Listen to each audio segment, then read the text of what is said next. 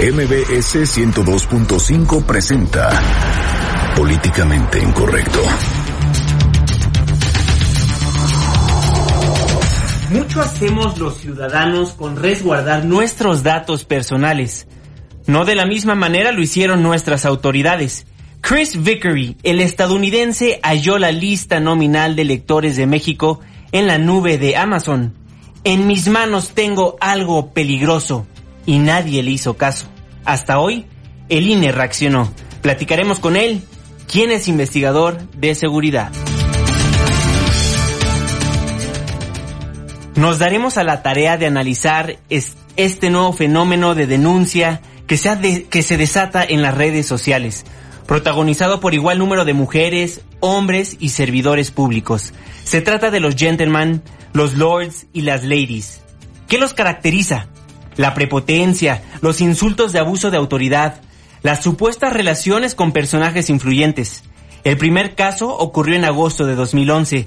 Usted la recuerda muy bien. Se trata de las ladies de Polanco. El más reciente de estos se registró hoy y fue encabezado por una joven de Guanajuato. Ahora su nombre no importa tanto como su alias, Lady 100 pesos. En Twitter con el hashtag políticamente incorrecto y en mi cuenta personal arroba Juanma Pregunta estaremos al pendiente de todos sus comentarios. Y en estos momentos lanzamos la pregunta de esta noche. ¿Confía en que las autoridades tengan bien resguardadas sus datos? Fue una semana muy movida, seguro coinciden conmigo. Mancera, Xochitl Galvez, los que tendrán que analizar la iniciativa de la marihuana, los candidatos a la Asamblea Constituyente, el dúo PAN-PRD. Pero para esos detalles, Fernando Canec nos presenta el recuento de los daños. Bienvenidos, esto es Políticamente Incorrecto.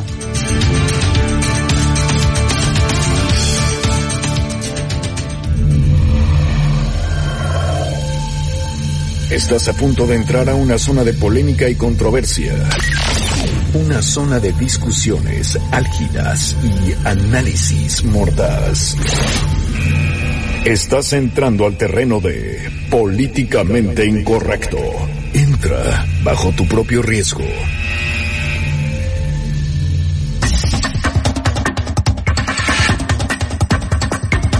9 con 4 minutos, muchísimas gracias por acompañarnos en este su programa Políticamente Incorrecto, la mesa de análisis de noticias MBS. Hoy es viernes, por fin es viernes 22 de abril, Irving Pineda. ¿Cómo están? Qué gusto escucharlos en esta noche de viernes de prefiesta. Juanma, Fer, Ana y tenemos Lady Bonita pero barata. Más adelante vamos a platicar de ella. Ana Ramírez, muy buenas noches. Buenas noches, Juanma. Buenas noches a todos los que nos están escuchando. Pues bueno, si ustedes tenían miedo salir, de salir en un video de Arne, ahora que se esperen con lo que les vamos a contar. Sí, caray, grave el asunto, grave el asunto. Fernando Canek, muy buenas noches. Muy buenas noches, querido auditorio, compañeros, qué gusto estar con ustedes. Y debo hablar en defensa de esta mujer, porque ella creía que eran 500 pesos, no 100. bueno, volvió la vacación, Fer. Volvió la vacación, Fer. Yo volví de la vacación, efectivamente, me fui al, al funeral de Prince. Ajá. al concierto funeral de Prince, como bien señalaban ayer en Twitter. Los tuiteros. Sí. Pero estuvo bonito, estuvo bonito. No sabemos todavía qué género es, pero estuvo bonito. Muy bien. Pues ahora sí hay que platicar de Lady 100 pesos. ¿No es tu amiga o sí? No, no es mi amiga. No, no es mi amiga. No, no, no. luego unos unos quemones con las ladies que ya quisiera. Y los que, ah, yo la conozco, es amiga de mi amiga, ¿no? cuidado. Oigan, pues Lady 100 pesos, ¿quién es esta emblemática mujer que actualmente está en las redes sociales a más no poder, pues es una chica de Guanajuato que fue sorprendida después de chocarle a varios vehículos allá en el estado de Guanajuato. Y pues cuando descendió del vehículo, los policías se dieron cuenta que estaba extremadamente cuete y no dejaba de tratar de sobornar a los policías. Sí, la verdad es que cuando la detienen los policías, le dicen, oiga señorita, identifíquese.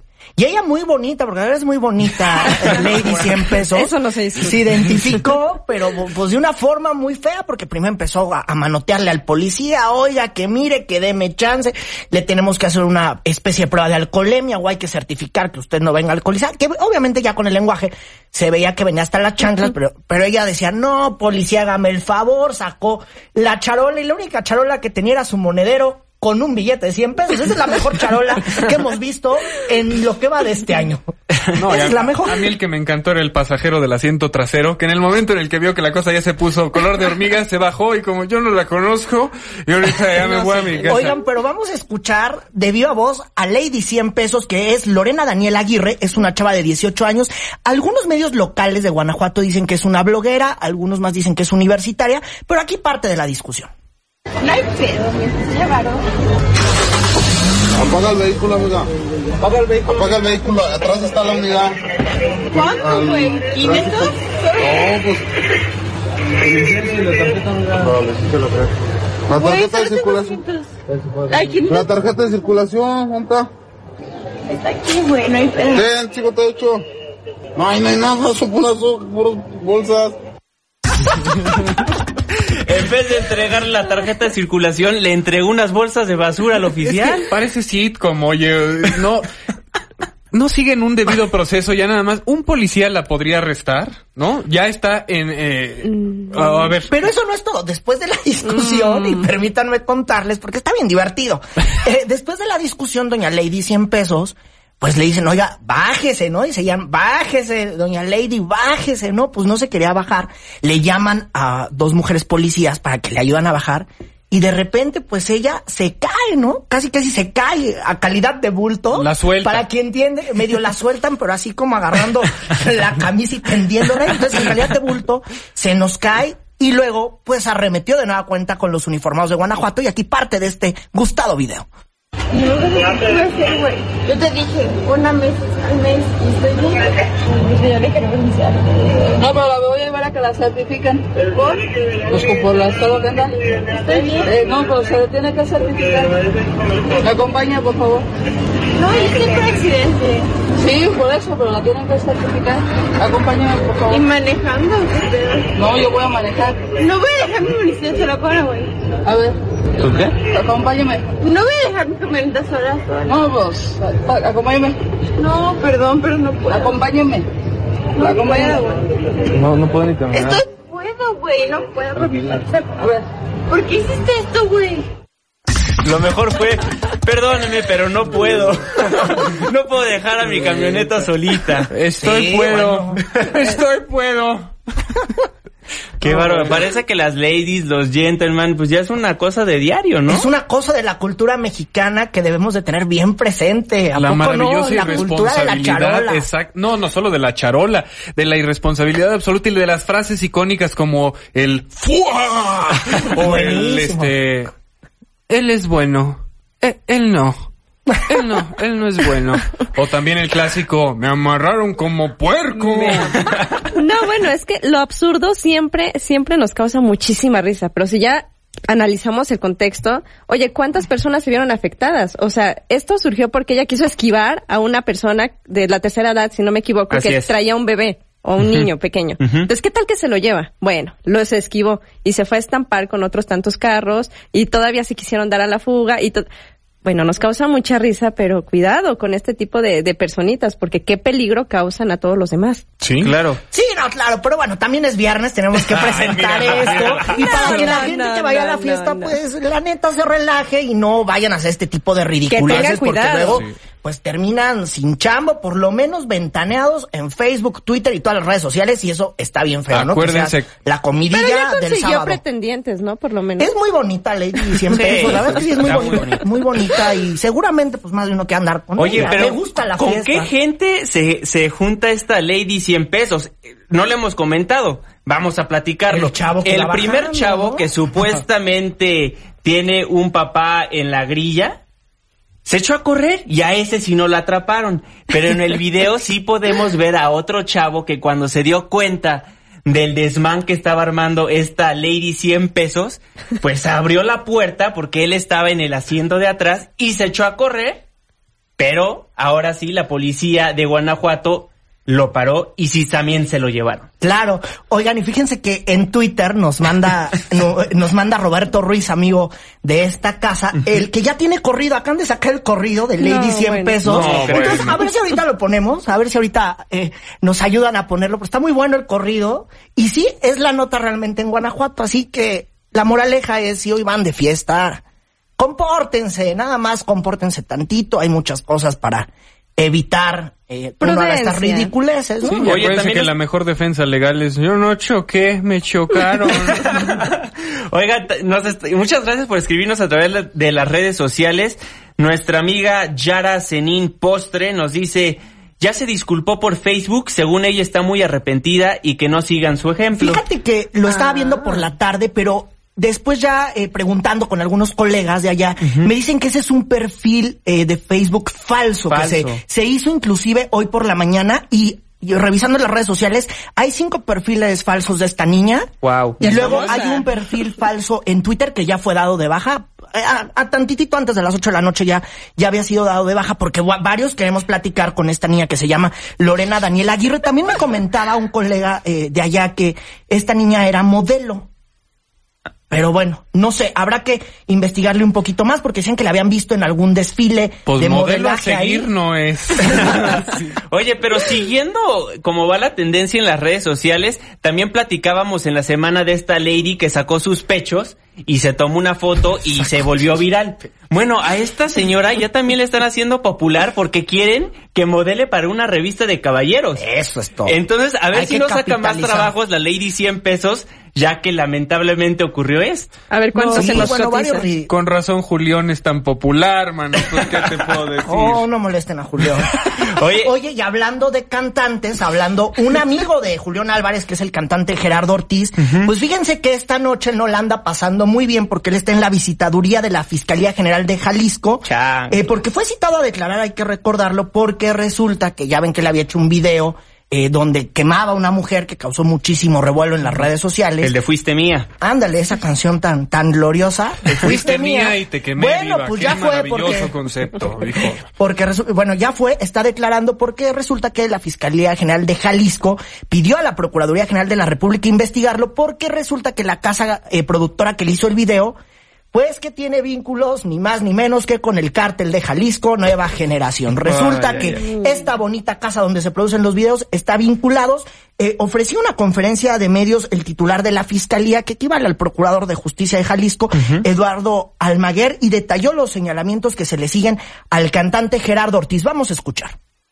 inicie una investigación criminal por los delitos de delincuencia organizada, así como la utilización y operación con recursos de procedencia ilícita por parte del señor César Gerardo Ortiz Medina, Y bueno, resulta que además esta compañía eh, que nos contaba el fiscal está vinculada a Daniel Quintero, el Dani. ¿Quién es este hombre? Bueno, este hombre es líder del cártel de Jalisco Nueva Generación y está relacionado con, le- con el asesinato del titular de turismo de Jalisco, que es Jesús Gallegos, una de, de los asesinatos que ha causado, que causó revuelo el año pasado en Jalisco muchísimo. y que fue nota nacional por la violencia que se generó este hecho y así parte de lo que nos contó el fiscal de Jalisco.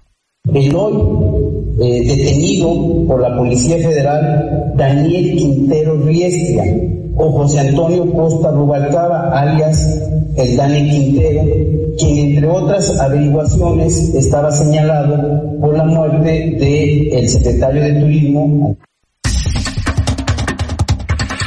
¿Qué tal, no? Qué bárbaro. Cantantes vinculados con la delincuencia organizada y aquí si no hace el video, pues seguramente nadie se hubiera dado cuenta. Exactamente, eso es, eso es lo que... Eso es lo paradójico. Exactamente. Y ta- también pasó como el caso que les vamos a contar después del corte comercial, pero de verdad da pena que hay, haya tantos... Que haya- eh, que haya sido como haya tantos sido. gentlemen, ladies... A ver, muchachos, por favor. Toma dos, a ver, toma dos. Cinco. Que haya tantos, este, Es viernes, gentlemen, es viernes. ladies, este, ¿qué más hay? Pues hay de Lords, todo, ¿no? lords, Pues sí. La verdad son unos patanes todos horrendos eh, balconeándose en, en las redes sociales y ellos solitos se ponen el saco. Y preocupante, ¿no? Preocupante lo de este Gerardo Ortiz que está declarando igual y quién sabe si salga, ¿no? Bueno, A ver yo creo resuelve. que ahí tengo una objeción más allá del, de estos crímenes que se le pueden imputar. Es un acto criminal la música de banda. En sí. O sea, perdón, yo sé que me voy a echar encima a gente del Oh, auditorio, ¿qué tal es pero, viernes, no, Es eso, viernes amigo, pero eso ya es un acto de falta de respeto. A ver, paréntesis, no, arroba no, Fernando no, no. Canec para que no nos taguen a los demás. Sí, por favor, ¿eh? arroba Fernando Canec. Los que nos gusta la fiesta y pues tantito la banda, arroba Irving Pineda, entonces ba- banda, Ay, sí. por favor. Ay, Sí, a mí también me invitan, Ahora yo soy el único que le gusta Tchaikovsky, ¿no? O sea, que Ah, qué culto me saliste, Eso no es para Fernando, viernes, qué Fernando. culto. Ah, bueno, ahora mándalo a, a corte con algo. Sí, claro, vámonos con un a... poco de cultura. Vámonos a- con un poco Sí, de vámonos con una, una canción sumamente buena. L- El corrido de la Lady 100 pesos en exclusiva para Políticamente Incorrecto. Ay, pero güey, les decía a policías del estado, no sé por qué me detienen, si no más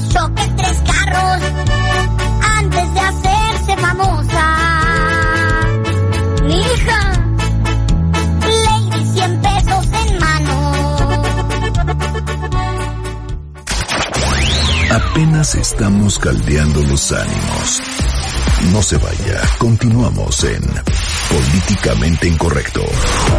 ¿Quieres escribirnos más de 140 caracteres? Hazlo. Incorrecto arroba mbs.com. Continuamos. 9 con 21 minutos, muchísimas gracias por seguirnos acompañando en este subprograma Políticamente Incorrecto. Les recuerdo que nos transmitimos de lunes a viernes de 9 a 10 de la noche. Pues ya lo comentábamos un poquito antes del corte. Filtraron la lista nominal en Amazon. Se filtró la lista nominal de Amazon. Hasta el momento no se sabe qué persona subió toda esta lista nominal. Millones de personas que están en ella. Pues hasta el momento ya el INE interpuso una denuncia, pero es todo lo que sabemos. Pues como siempre, ¿no? Sí, nos agarraron. Habitualmente sucede eso en el INE y antes en el IFE. Siempre alguien, uno les confía todos los datos porque son muy personales. Y ellos, pues siempre van a decirnos que no se vulnera nada, aunque alguien tiene tu información, ¿no? Alguien sabe cómo visitarte, y por lo menos dónde vives y tu peor foto, ¿no? Así. Claro, ¿sabes qué es lo peor? Que aquí nadie del gobierno mexicano se dio cuenta. Quien se dio cuenta fue un estadounidense que se llama Chris Vickery, que trabaja para MacKeeper Security Research Center. Y en exclusiva para Políticamente Incorrecto para Noticias MBS, lo contactamos y tuvimos una plática con él, pues para que nos dé detalle qué es lo que realmente pasó, cómo encontró toda esta información, toda la lista nominal de, de lectores en Amazon, y esta fue la plática que sostuvimos con él. Tengo el gusto de tener en la línea telefónica a Chris Vickery, quien es el que descubrió todo lo relacionado a la filtración de la lista nominal del INE. Chris Vickery, thank you so much for being on the show. Yes, yes, no problem at all. It's my pleasure. Well, it's you who basically gave the tip off to the Mexican government of the database containing 93.4 million of the records of all the Mexican citizens. How did you come up with the, the idea to look for that? Well, I actually wasn't looking for it specifically. I was just searching uh, through a, a search engine called Showdown.io. Okay. I was looking for web servers that had port 27017 open, and this server happened to have that particular port open on it.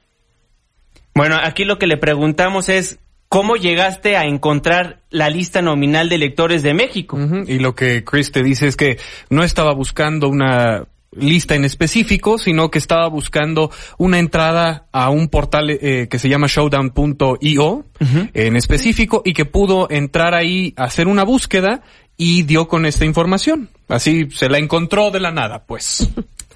And when, when you read the information on there, wh- what was your first reaction? My first reaction was, "Wow, this this is going to be a Central American country's uh, private data. I need to figure out which one it is." Right. So I started to Bueno, ahí le preguntamos, o sea, llegaste a la lista nominal y ¿qué hiciste? ¿Cómo reaccionaste? Sí, pues él dice que reaccionó con un wow y que además se encontró con que podía ser de un país centroamericano, no sabía cuál y que él tenía que investigar cuál era. look up some of the addresses, and they all appeared to be in Mexico. Okay. And then I said to myself, "This this is a Mexican electoral uh, roll. That has to be what it is. That's that's were my initial thoughts. Right. Y entonces se encontró con varias direcciones que coincidían con direcciones en México y se dio cuenta que era la lista nominal o un documento que tenía esos contenidos y se sorprendió mucho. Claro. This was this wasn't the first time you found a database containing the records of of millions of voters. Let's remember in past years you also discovered the electoral uh, balance sheet in the US. A ver, para esto es importante recordarle a la audiencia que Chris Vickery fue quien también descubrió la lista nominal gringa en años anteriores. Y le pregunté, pues, ¿te dedicas a esto? ¿Qué onda? Entonces, esto fue lo que nos respondió. Yes, that was 191 million that I found for the United States. Yes. Wow. But uh, the United States is a little more loose about their election uh, databases. They they allow a lot more commercial and, and political usage of it. I actually respect Mexico for how tightly they try to they try to keep their hands on that data and try to respect it. Whereas in America they throw it around left and right.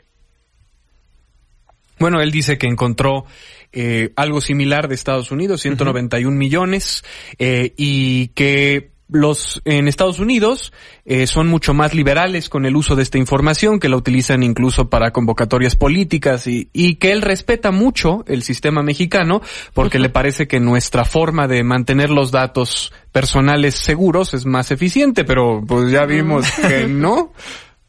Right. Chris, after you found the, the list containing millions of voters' records, what was your first reaction in meaning what did you do? Did you contact immediately the State Department, the Mexican embassy, or did you first try to see how to proceed? Bueno, aquí le preguntamos básicamente, ya después de que se dio cuenta que era la lista nominal de electores, pues a quién decidió marcarle, si le marcó a Homeland en Estados Unidos, si le marcó a la Embajada de, de, de México en Washington, y esto fue lo que nos contestó. Well, my very first reaction was to go to a, a journalist that I've worked with before and get the journalist's opinion on who I should go to first. That's the administrator of databreaches.net. Uh, the, the administrator of databreaches.net and I decided I should go to the U.S. State Department first. So I went to the U.S. State Department. They basically laughed at me. They they didn't have anything to to do to help me. Wow. Uh, then I went to uh, the U.S. CERT, which is CERT. It's under the Department of Homeland Security. Okay. They suggested that I contact the Mexican Embassy in Washington. Mm-hmm. When I contacted the Mexican Embassy in Washington, they wanted proof. So they gave me an email address. I emailed them screenshots and all the information they would need to find it. Mm-hmm. And they never responded to me. They never got back to me. Bueno, pues esto es muy gracioso, que su primera reacción pues fue contactar a un reportero con el que había trabajado con anterioridad y este reportero le sugirió que contactara al Departamento de Estado en Estados Unidos. Lo hizo y el Departamento de Estado pues, se rió en su cara. Entonces decidió este tratar por otro canal que contactó a Homeland y Homeland le pidió que contactara a la embajada mexicana y cuando le mandó esta información a la embajada mexicana, la embajada mexicana respondió diciendo, "A ver, a ver, compruébalo. A ver, A ver si queremos es ver, cierto. a ver si es cierto. Y él le mandó los datos y las eh, fotos de pantalla, bueno, las tomas de pantalla, y después ya no le volvieron a contestar Ah. nada. Ya no le contestaron. Como que, ah, sí, sí los tiene. Ah, sí. Bueno, pues, Bueno. ¿qué hacemos? Sí. Wow. Eh, bueno, eh, palabras más, palabras menos. day that a press conference of the the Institute of National Electoral Aquí básicamente le estamos preguntando que el INE hasta el día de hoy nos dio a conocer lo que estaba pasando.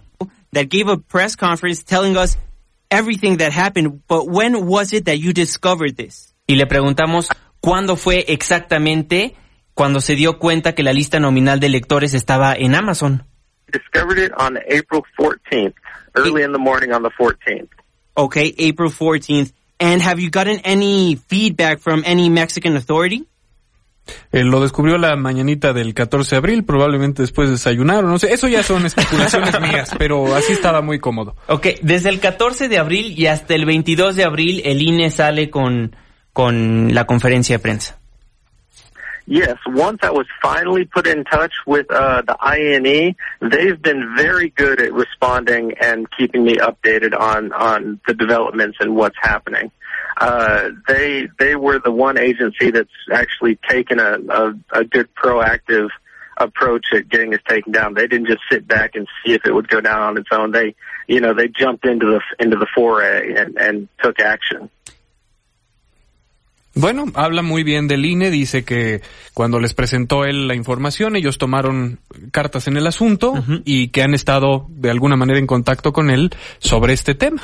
Claro, importante recalcar que él lo encontró el 14 de abril se da a conocer a los medios de comunicación el 22 de abril, pero la denuncia fue presentada por el INE, a quien salga uh -huh. responsable, desde el pasado 20 de abril. Pero ¿qué les parece si Francisco Rubio, nuestro reportero que se encuentra en las instalaciones del Instituto Nacional Electoral, pues nos cuenta a profundidad todo lo que ha pasado en torno a estas filtraciones de la lista nominal de electores en esta plataforma de Amazon. Francisco, muy buenas noches, te escuchamos. ¿Qué tal? ¿Cómo estás, Juan? Auditorio, un placer saludarlos. Al detectar que la lista nominal de electores se encontraba publicada en el portal de ventas de los Estados Unidos conocido como Amazon, el Instituto Nacional Electoral procedió a presentar una denuncia ante la Procuraduría General de la República, así como en las instalaciones de este órgano electoral.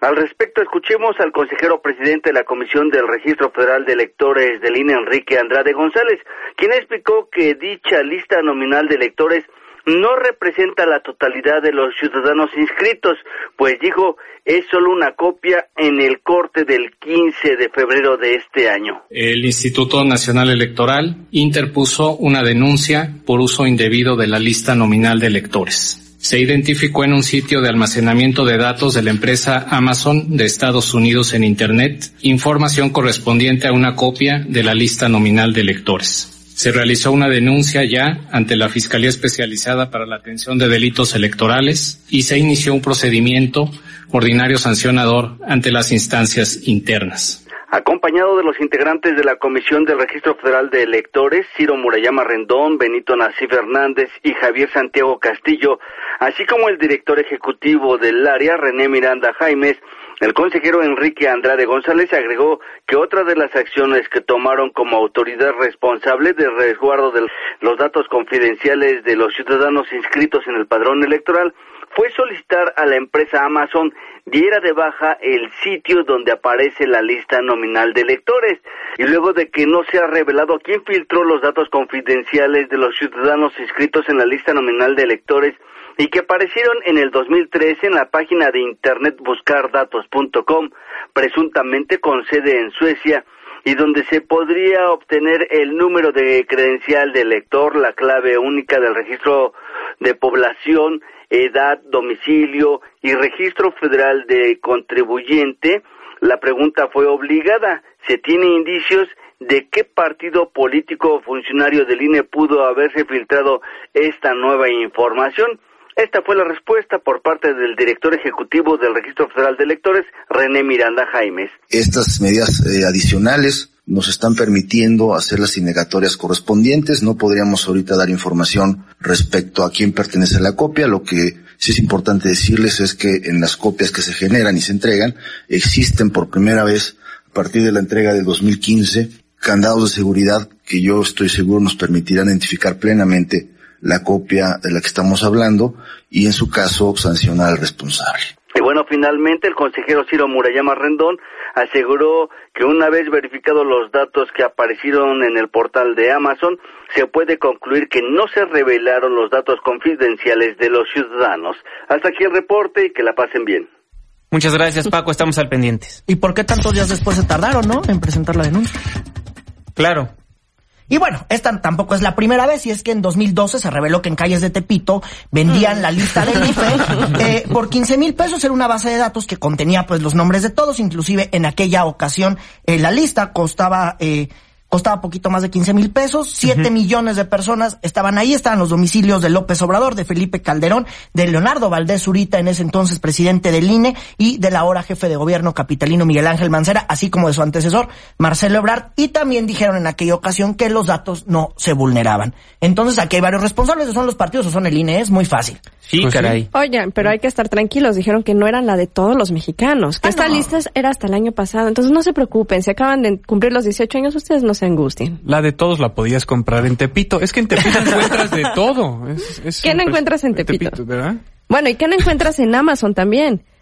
Para todos los que no saben qué, qué es Amazon, es, es una tienda en línea en la que pueden conseguir distintos productos. O sea, no estamos hablando de un tema de hackeo, de que entraron a una página y la subieron a una base de datos encriptada. No, no, no, no, no. Es un lugar donde uno puede entrar, puede ver cosas, puede comprarlas, intercambiar. Qué peligroso esto. O sea, dijeron que no se había vulnerado, o sea, que nadie lo tiene, pero ¿qué acceso le estamos dando a los delincuentes para hacer el, el uso de nuestra información? Claro. Pues sí. Ay, y las ustedes- autoridades ocho días después reaccionan. Ay, ¿ustedes en verdad piensan que nadie la bajó, que nadie la vio? Si hasta apenas esta mañana la Policía Cibernética de la Procuraduría General de la República intervino para que se bajara del portal de ventas. Claro. Obvio, Amazon no tiene la culpa, ojo. No, no, no, la no, culpa la nada. tiene el INE, ¿eh? la culpa la tiene el INE porque ellos son los responsables de eso. Y más allá de esa conferencia de medios, deberían de estarnos contando bien qué están pasando con los datos de millones de mexicanos. Yo le iba a comprar, pero no tenía descuento. Y el shipping estaba muy caro. Entonces, Oye, también importantísimo decirle al auditorio que Chris Vickery, quien descubrió esto y tuvimos la entrevista exclusiva para Políticamente Incorrecto, pues también dijo que no se necesitó ninguna contraseña, que no tenía ninguna, este, autent ¿cómo, Sí, cómo dijo? Autentificación, ajá, para, para, para entrar a dicha liga. Entonces la información estaba flotando ahí en, en la nube de Amazon. alguien la puso ahí. A ver quién la encuentra, ¿no? Vamos a ver quién es la, el alma magnánima que se toma la molestia de encontrar una base de datos tan importante y la filtra, ¿no? Eh, Claro. ¿Y para cuánto tiempo es en la red ocho días? O sea, realmente que, que el impacto que tiene eso, si subimos una foto ahorita y la queremos bajar, seguramente ya tenemos 10 screenshots, 30 retweets y alguien ya sacó tres notas.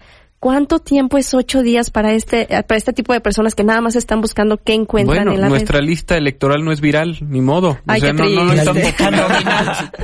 A ver, ¿realmente creen que alguien haya encontrado la lista nominal?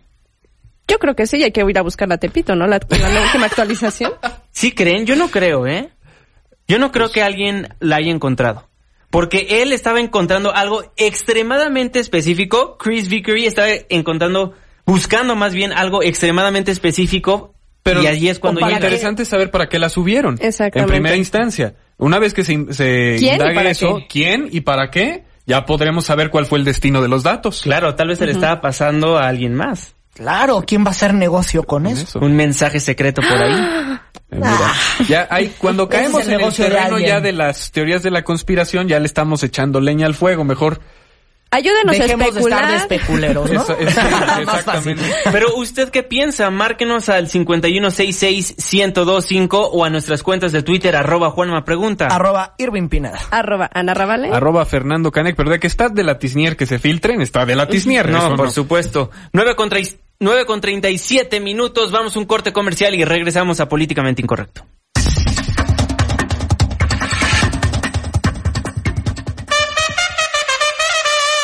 Vamos a poner un amparo a España y regresamos a Políticamente Incorrecto.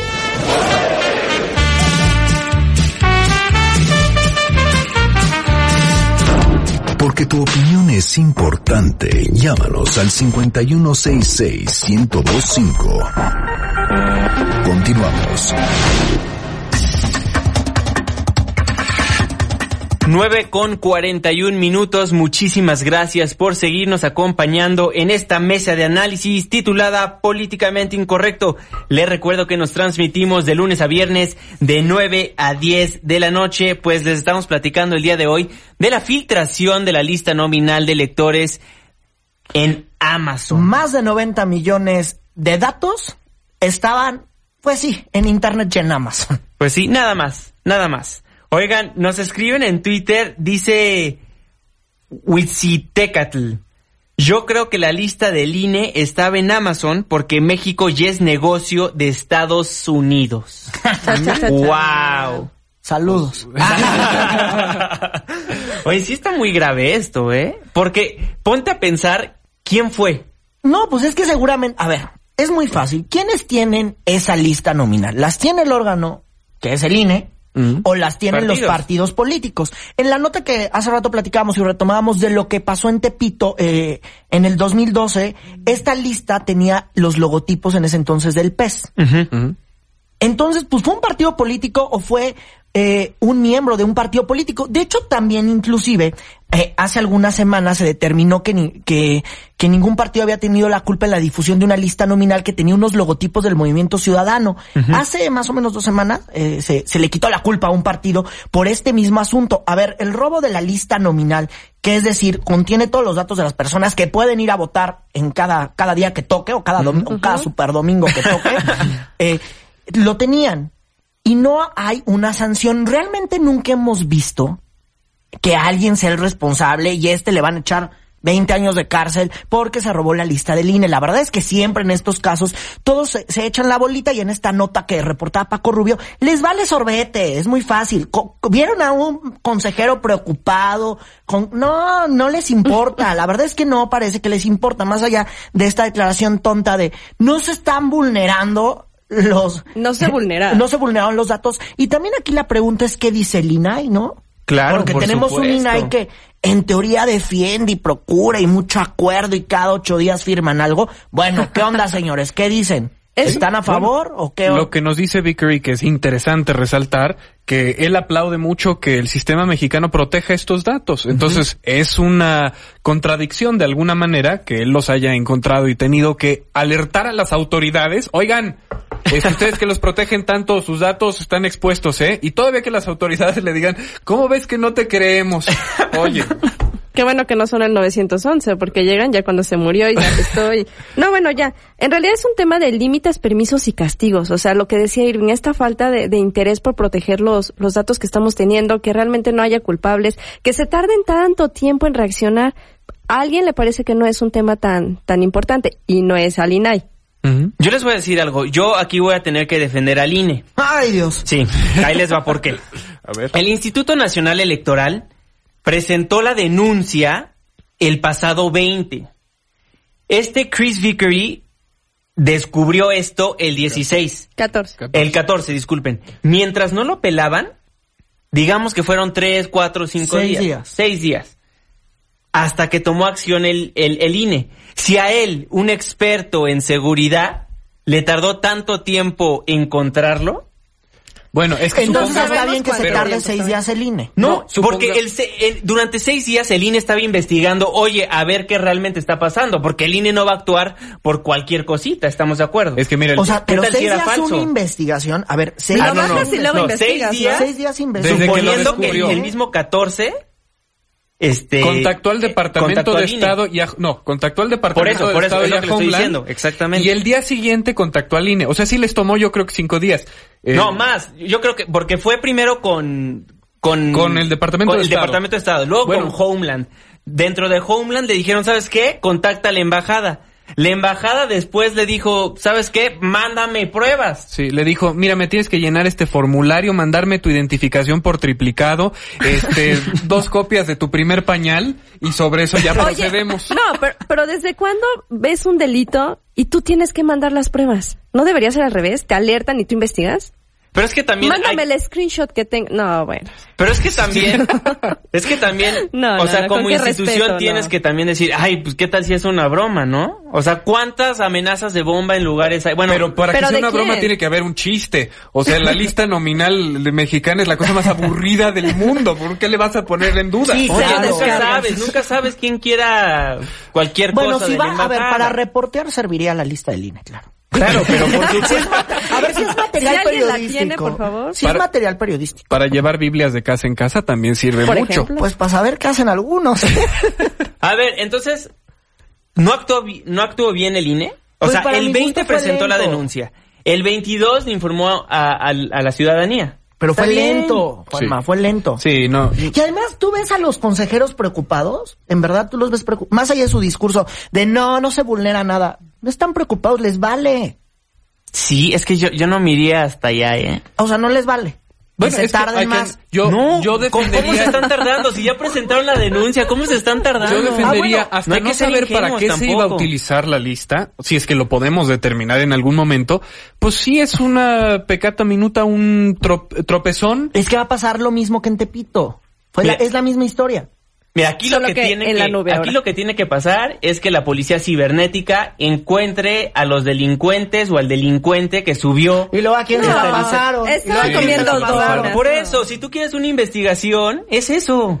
No, Porque pero- ya pero tomaron cartas razón en el Irving en tanto a, a quién se va a responsabilizar, porque nos están diciendo en las declaraciones oficiales que sí se va a responsabilizar a alguien, pues lo queremos ver, porque si ya ha pasado Por antes y no ha eso. habido, bueno, pero que esta vez sea único el caso. Bueno, entonces. seguramente si es que llega a, a esclarecerse esa investigación, bueno, a quien le toque, pues lo, le van a poner de 500 a 200 días de multa o por lo menos hay seis añitos de cárcel. Nada más, Nada seis más. años, nada más. No, no pasa mucho. Oye, ¿y es para que no voten unas elecciones. nada más para que se las Pero salten. guardas Las que un gobierno. las que siguen. ¿Y qué tipo de personas tienen acceso a estos datos? Decíamos que podían ser del INE o de los partidos políticos. Ahorita nos dimos cuenta. A alguien se dio cuenta en Estados Unidos, ni siquiera fue en México. Y de todos los que no nos damos cuenta. ¿Dónde, te- ¿Dónde paran esas bases de datos? Ya dijimos en Tepito. Y además, esa porque también la vendían públicamente. Y las demás. O sea, realmente yo creo que sí es un tema de vulnerabilidad, un tema de seguridad y un tema que sí debería preocuparnos bastante. El hecho de que alguien sepa tu dirección, Sí. Bueno, la Me de Tepito, la de. Tepito sí era bien, era difícil conseguirla. La verdad es que el reportero que hizo esta nota eh, del periódico La Razón, si mal no recuerdo, sí fue muy complicado. La verdad es que se tuvo que ir metiendo y metiendo y metiendo y metiendo al tianguis de Tepito y a toda para poder conseguirlo. Tampoco no se andaba vendiendo ahí como chicles o como se venden. No, las pero plumas para el crimen pirata. organizado, ¿estás de acuerdo que era de fácil acceso? Es que para fíjate que personas yo no que, sé si la tienen una la delincuencia organizada. ¿Quién Ahí sí sabe? yo no Yo sé, ahí no yo, sé. Yo no sé si en verdad la quiere la delincuencia organizada o la quieren para estar campañando quien O los que te venden sabe. tarjetas de- para el banco. Es que eh, yo creo que eso, O, o eso tal vez son más- ellos. A ver, yo sí aquí considero que la delincuencia organizada no les ha de importar mucho porque ellos tienen sus métodos. Y ellos proceden fuera del sistema, pues ellos- ¿qué les va a importar un documento Sí, ellos no oficial? mira. Tiene mucha razón, nos escriben en Twitter. Puede servir para intimidar, chantajear y extorsionar a la gente. No, Por pero, Sí puede supuesto. ser. pero eso lo haces con meterte un changarro y decirle, ¿cómo ves que ya te cayó? Ahora me vas a tener que pagar. Que jugamos a hacer zetas eso- porque eso también ha pasado. No, pero imagínate que tienes la dirección Ah, de bueno, sí. absolutamente todo. sé dónde, puedes sé dónde a- a vives, plantear. sé, ajá. Eso sí es Sé cierto. dónde vives, sé dónde vive tu mamá, sé dónde vive... Oye, Claro, no, sí es mucha supuesto. información. Eso es la Sí. lista nominal Demasiada de electores. información. Alan Kraus de la Gustavo Madero dice, lo preocupante realmente de que esta lista nominal haya aparecido en internet es cuánta gente ya tuvo acceso a esta información y cómo el INE hará lo posible para que se, se nos olvide. El dineral que se le está pagando a los que crean códigos de seguridad para las credenciales electorales que deja ver que no están haciendo su trabajo. Le andan haciendo nada más al cuento. Y también saludos, eh, ya para bajarle a la discusión. Son fans de este espacio, Raquel Ramírez, Luis Mariano y Miguel Ángel Piña, que nos están ahí tuiteando y nos están hablando del tema de la lista nominal. Miguel Ángel Piña nos dice, bueno, la lista nominal es muy fácil, la pasan los partidos políticos y ellos son seguramente los responsables. Ya anda haciendo juicios acá, ya anda de juez don Miguel Ángel Piña, pero le apreciamos el comentario que nos manda esta noche de viernes y más que sea en viernes. También Gabriel Sodi, Alan Cerna. Muchísimas gracias por todos sus comentarios. Los leemos absolutamente todos. Pues seguimos el debate en las redes sociales, pero vamos a un corte comercial y al regresar no se vayan, por favor, porque Fernando Canek ya tiene el recuento de los daños. Esta semana platicamos pues de muchísimas cosas. Xochitl Galvez casi la arrestan, los candidatos a la Asamblea del Constituyente, el amorío PAN PRD. Pero al regresar del corte nos ya cuenta viene lo Fernando mejor del día.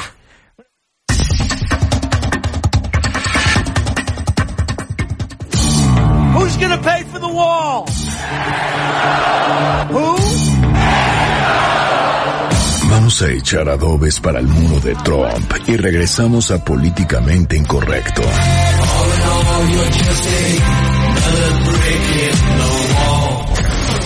Debate con nosotros. Mándanos tu opinión por Twitter con el hashtag Políticamente Incorrecto o a la cuenta arroba Pregunta. Regresamos.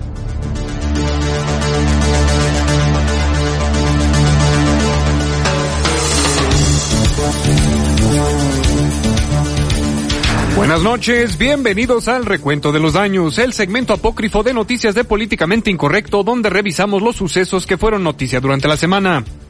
En Brasil se inicia un juicio político contra la presidenta Dilma Rousseff, quien enfrenta cargos por el mal manejo de fondos públicos tratando de aparentar una mejor situación económica en su país. La presidenta se declara inocente de los cargos, pero la Cámara Baja la ha encontrado culpable de dicho crimen y ha dado inicio al proceso. El juicio político comenzará cuando encuentren los fondos para pagarlo. Se inician las campañas para elegir a los miembros de la Asamblea Constituyente en la Ciudad de México con el fin de redactar una nueva constitución política. Un grupo de notables será convocado para asesorar a los miembros de dicha asamblea, entre los cuales destaca el sitio web sopitas.com. Aquí no tengo remate porque el chiste se cuenta solo. Se expiden órdenes de arresto contra el jefe de gobierno capitalino Miguel Ángel Mancera y la delegada de la Miguel Hidalgo Xochitl Galvez por adeudos pendientes. Ambos fueron librados del, de dicho cargo bajo la defensa jurídica más común en el sistema mexicano. Yo no fui, fue el de la administración pasada. Inician movilizaciones del Instituto Politécnico Nacional integradas por estudiantes inconformes de distintas vocacionales que protestan el cambio de políticas administrativas sugerido por el gobierno federal y piden la destitución de la actual directora del Politécnico, Yolo Xochitl Busta. Esta nota es de 2014, hombre. Eh, bueno, la nota es la misma, nomás cámbiele el año y el nombre del actual director. Tras participar en la Asamblea General de las Naciones Unidas y presentar a medio sus posturas ante las drogas, el presidente Enrique Peña Nieto tuvo a bien declarar mientras descendía del monte cargando dos tabletas de concreto. Dejadme compartirles. Aquí está mi esposa, que es testigo de ello. Cuando se acercan nuestros hijos y me preguntan, Padre mío, ¿me podré echar un churro aquí delante de ustedes? Le he dicho, no, no os confundáis. Para aclarar el punto, he aquí mi decálogo. Y entonces el cielo se iluminó y fue así decretado. Podéis ir en paz, la asamblea ha terminado. Y en el vaticinio de la semana, tras declarar que una mujer solo le gusta si sabe usar el trapeador, periodistas increparon a Julián Álvarez con preguntas sobre su misoginia, a lo que él contestará con gran certeza, no, también me gustan las lavadoras de dos patas, las que las que sirven palpetate y palmetate. Pero no me pregunten a mí, yo no soy la señora de la casa. Este fue el recuento de los daños, el noticiero apócrifo de Políticamente Incorrecto. Recuerde que en cuanto a información apócrifa se refiere, somos segundo lugar después del deforma.com y el noticiero de las 10. Y mire usted, eso no es cierto. Reportó para Políticamente Incorrecto Fernando Canek. En el recuento de los del terrible entre los dos, del firme impacto de. Grande Canek, el recuento de los daños siempre Me sentí excelente. como en la arena. Coliseo. Grande Canek, se aviente la tercera cuerda. Muy buenos, muy buenos tus recuentos. Gracias, gracias. Pues así están las cosas en este país y en Brasil. como ven. Exactamente. Oiga, y si se perdió alguno de los programas donde platicamos de este y más temas, le recuerdo que los puede escuchar ingresando a nuestra página de internet noticiasmbs.com dándole clic en programación, posteriormente en su programa Políticamente Incorrecto y ahí va a encontrar absolutamente todos los programas que hemos realizado en este espacio radiofónico que también es suyo porque el debate no sería debate si no fuera por sus comentarios. Irving Pineda, muy buenas noches. Buen fin de semana. Todos nos escuchamos el lunes. Mañana a ti, Juanma, te escuchamos en los cortes informativos, seguramente si es que te levantas. Así y es. En preguntas más, preguntas menos. Así es, preguntas más, preguntas menos. Estaremos platicando con el diputado Santiago Tabuada, presidente de la Comisión de Cultura y también ya uno de los integrantes de la Asamblea Constituyente por parte de Acción Te va a Nacional. contar de ese terror llamado constituyente. Así es, no se pierdan todo lo que voy a estar platicando con el diputado Santiago. Ana Ramírez, muy buenas noches. Buenas noches, gracias por acompañarnos en esta semana tan, tan, tan llena de, de cosas que, bueno, nos hacen pensar si queremos seguir viviendo aquí. Pero bueno, es viernes, hay que disfrutarlo, nada más cuídense y manejen con mucho, mucha precaución. Sí, por favor, Fernando Canek, el mejor satirista político de esta mesa. Gracias. Sí, eh, eh, totalmente de acuerdo con eso. Eh, yo nada más quiero hacer mi comercialote. El día de mañana, el globo flotando en la titería. Vicente Guerrero número 7 a las 5 de la tarde. Vayan, es un cuento infantil muy bonito. Es otra faceta mía. No nada más soy cagado. Perdón. también soy profundo. Ya me van a multar de gobernación, Chihuahua. Bueno, mi sueldo de mañana lo va a tener que pagar, ni modo. Y yo soy Juan Manuel Jiménez, mi cuenta de Twitter, arroba Juanma Pregunta. Muchísimas gracias por sintonizarnos. Ya me despido, no sin antes recordarles quiénes integran el equipo de trabajo de Políticamente Incorrecto. Del otro lado del vidrio, la hermosa, preciosa, jefa de información, productora de este programa, Katia Islas, se encuentra como arroba Cat Islas, K kilo, doble T, así le encuentra ella. En los controles estuvo mi queridísimo amigo Mario Tiveros, también estará mañana con nosotros en Preguntas Más, Preguntas Menos. Y en los teléfonos está la queridísima Itzel. Ahora sí, se despide de ustedes su servidor y amigo, Juan Manuel Jiménez. Muy buenas noches. Se apagan las luces. Se cierran las compuertas. Estás dejando la zona más polémica y controvertida de la radio. Políticamente incorrecto. El único programa de análisis y debate que no tiene bozal. Te esperamos mañana de 9 a 10 de la noche por Noticias MBS 102.5.